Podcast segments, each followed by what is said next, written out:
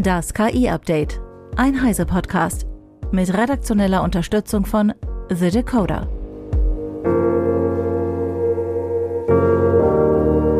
Ich bin Isabel Grünewald und dies sind heute unsere Themen. Wirbel um Geminis Bildgenerierung von Personen.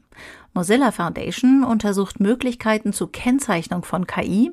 Suno AI präsentiert neuen Musikgenerator V3 Alpha und MWC 2024 ganz im Zeichen von KI. Googles KI-Chatbot Gemini kann zurzeit keine Bilder von Menschen mehr generieren.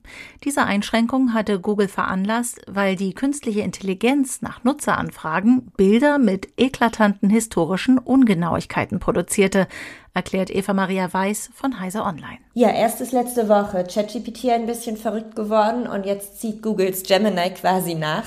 Ähm, und zwar konnte der Bildgenerator gerade historische Ereignisse oder Personen nicht so richtig dementsprechend, wie es war, generieren. Hat man beispielsweise nach Soldaten aus dem Zweiten Weltkrieg gefragt, dann zeigte Googles Gemini Bilder von Soldaten, aber Soldaten afroamerikanischer oder asiatischer Abstammung. Und das sind ja jetzt nicht unbedingt die typischen Soldaten aus dem Zweiten Weltkrieg. Und da erkennt man auch schon, wo das Problem lag. Google wollte nämlich Stereotype oder den Bias ausmerzen. Das ist aber offensichtlich ein bisschen nach hinten losgegangen. Und so kann Gemini jetzt derzeit immer noch keine Personen generieren. Also zumindest solche Fälle will Google gerade ausschließen. Und es stellt sich sofort natürlich auch wieder die Frage, wie Leitplanken für Bildgeneratoren oder generative KI allgemein funktionieren können. Offensichtlich sind kleine Nuancen und Feinheiten ja schon dazu geeignet, dass sehr viel Unsinn oder auch wirklich unschöner Unsinn dabei rauskommt. Dankeschön, Eva. Stability AI hat Stable Diffusion 3 veröffentlicht, allerdings nur als Early Preview, wie es für KI-Anwendungen derzeit sehr typisch ist. Um die neue Version auszuprobieren, muss man sich auf einer Warteliste eintragen. Dann soll der Bildgenerator deutlich besser mit Text umgehen, also Schrift in den Bildern erzeugen können.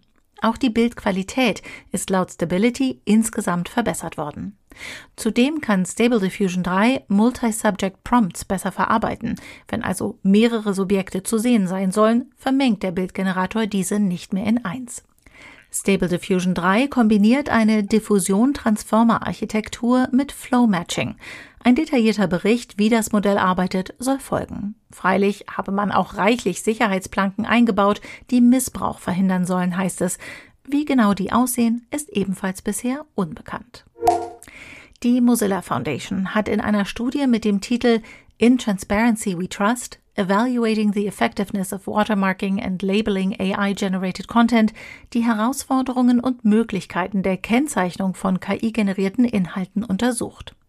Mozilla nennt als Gründe für die Studie die zunehmende Fähigkeit von KI, realistische Inhalte zu erstellen, die neue Wege für Belästigungen und die Verbreitung schädlicher Inhalte eröffnen. Die Autorinnen und Autoren kommen zu dem Schluss, dass direkte Offenlegungsmethoden wie sichtbare Markierungen und akustische Warnsignale wegen Manipulationsanfälligkeit und technischem Fortschritt begrenzt effektiv sind und soziale Spannungen durch Informationsüberflutung verschärfen können. Im Gegensatz dazu bieten maschinenlesbare Methoden, etwa unsichtbare Wasserzeichen, eine sicherere Alternative, deren Erfolg allerdings von der Qualität und Unvoreingenommenheit der Erkennungswerkzeuge abhängt. Die Analyse unterstreicht die Notwendigkeit eines ganzheitlichen Ansatzes für die Governance von KI-generierten Inhalten, der technologische, regulatorische und bildungspolitische Maßnahmen kombiniert, um die Risiken nicht offengelegter KI-generierter Inhalte wirksam zu mindern. Abschließend wird die Bedeutung der Aufklärung und Sensibilisierung der Nutzenden hervorgehoben, um das Bewusstsein und das Verständnis für KI-generierte Inhalte zu erhöhen. Suno AI, ein US-amerikanisches Startup, hat seinen neuesten KI-Musikgenerator V3 Alpha für Pro- und Premier-Abonnenten freigegeben und lädt zum Testen und Feedbacken ein. Die V3 Alpha Version bietet eine verbesserte Audioqualität, mehr Ausdruckskraft und Geschwindigkeit und unterstützt eine größere Vielfalt an Sprachen und Instrumentalstücken. Nutzende können Songs nun an jeder beliebigen Stelle fortsetzen, nicht nur am Ende. Während der Testphase erhalten Nutzerinnen und Nutzer 300 Credits kostenlos und können zwischen der älteren Version V2 und der neuen Version V3 Alpha wechseln. Sono AI bittet um Feedback, um das Modell weiter zu verbessern und bietet den Service über Discord und eine Website an, wo auch Songtexte generiert werden können. Das aktuelle Musikmodell V2 ist bereits in der Lage, teilweise beeindruckend authentische Songs zu generieren. Die neue Version V3 wird dies deutlich übertreffen, wie erste Demos zeigen. Allerdings gäbe es noch Probleme mit Tonarten und Halluzinationen bei kurzen Prompts, so Suno. Forschende von DeepMind haben untersucht, welche Auswirkungen die Reihenfolge von Prämissen für das logische Schlussfolgern in Sprachmodellen hat.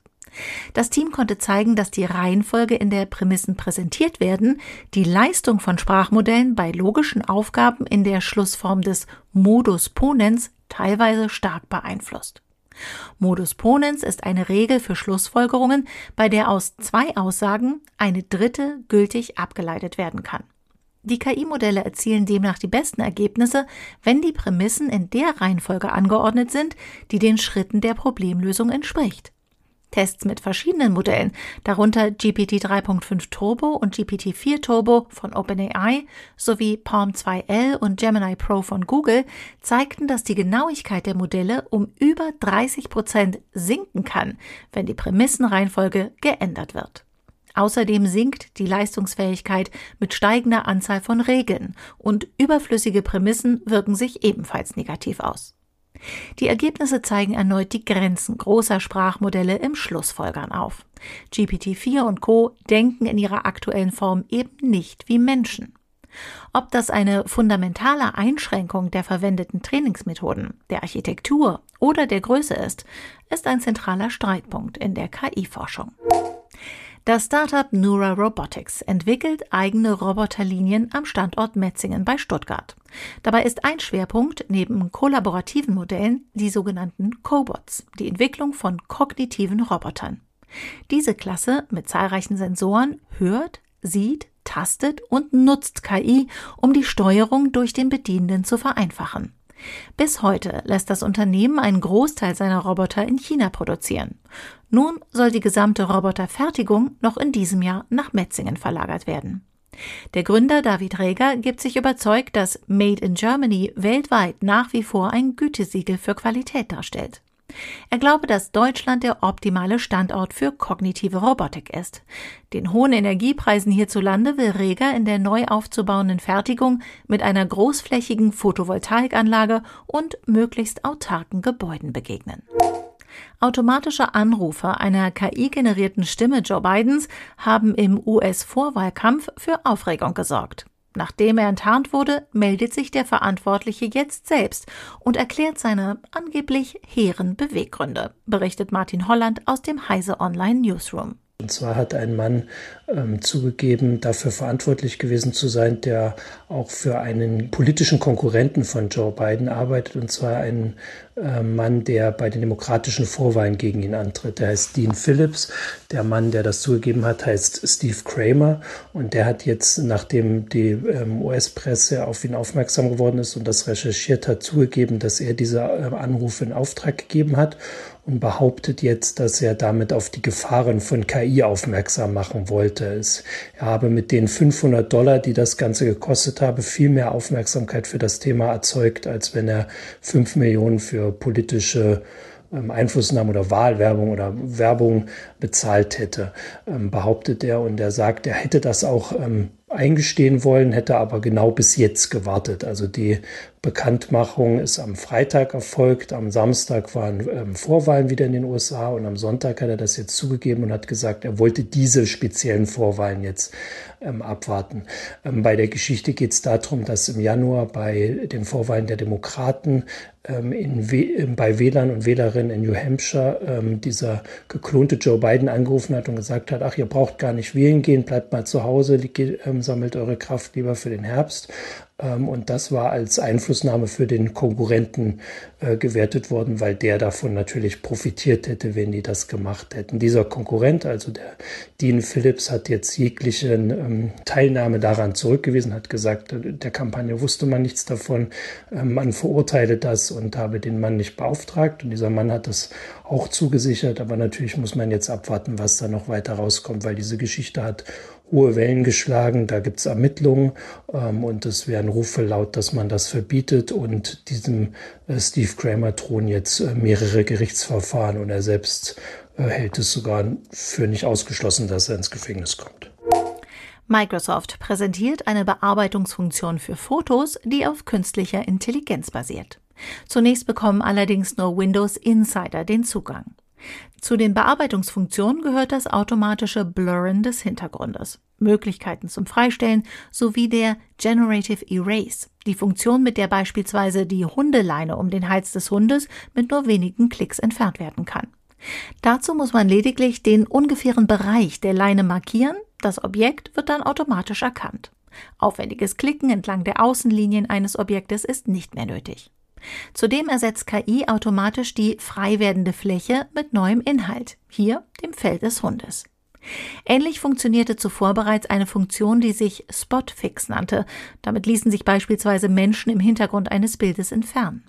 Laut eigenen Angaben ist Generative Erase nun eine verbesserte Version, die ein nahtloses, realistisches Ergebnis ermöglicht, selbst bei besonders großen Bereichen, die entfernt werden sollen. Generative Erase ist über die Bildbearbeitungsfunktion zu finden. Jasper, ein Spezialist für KI-Unternehmenssoftware, hat die KI-Bildplattform ClipDrop von Stability AI erworben.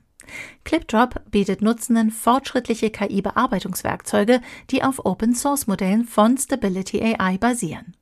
Das ClipDrop-Team wird in Jasper integriert und ist dort für Geschäftskunden nun via API verfügbar.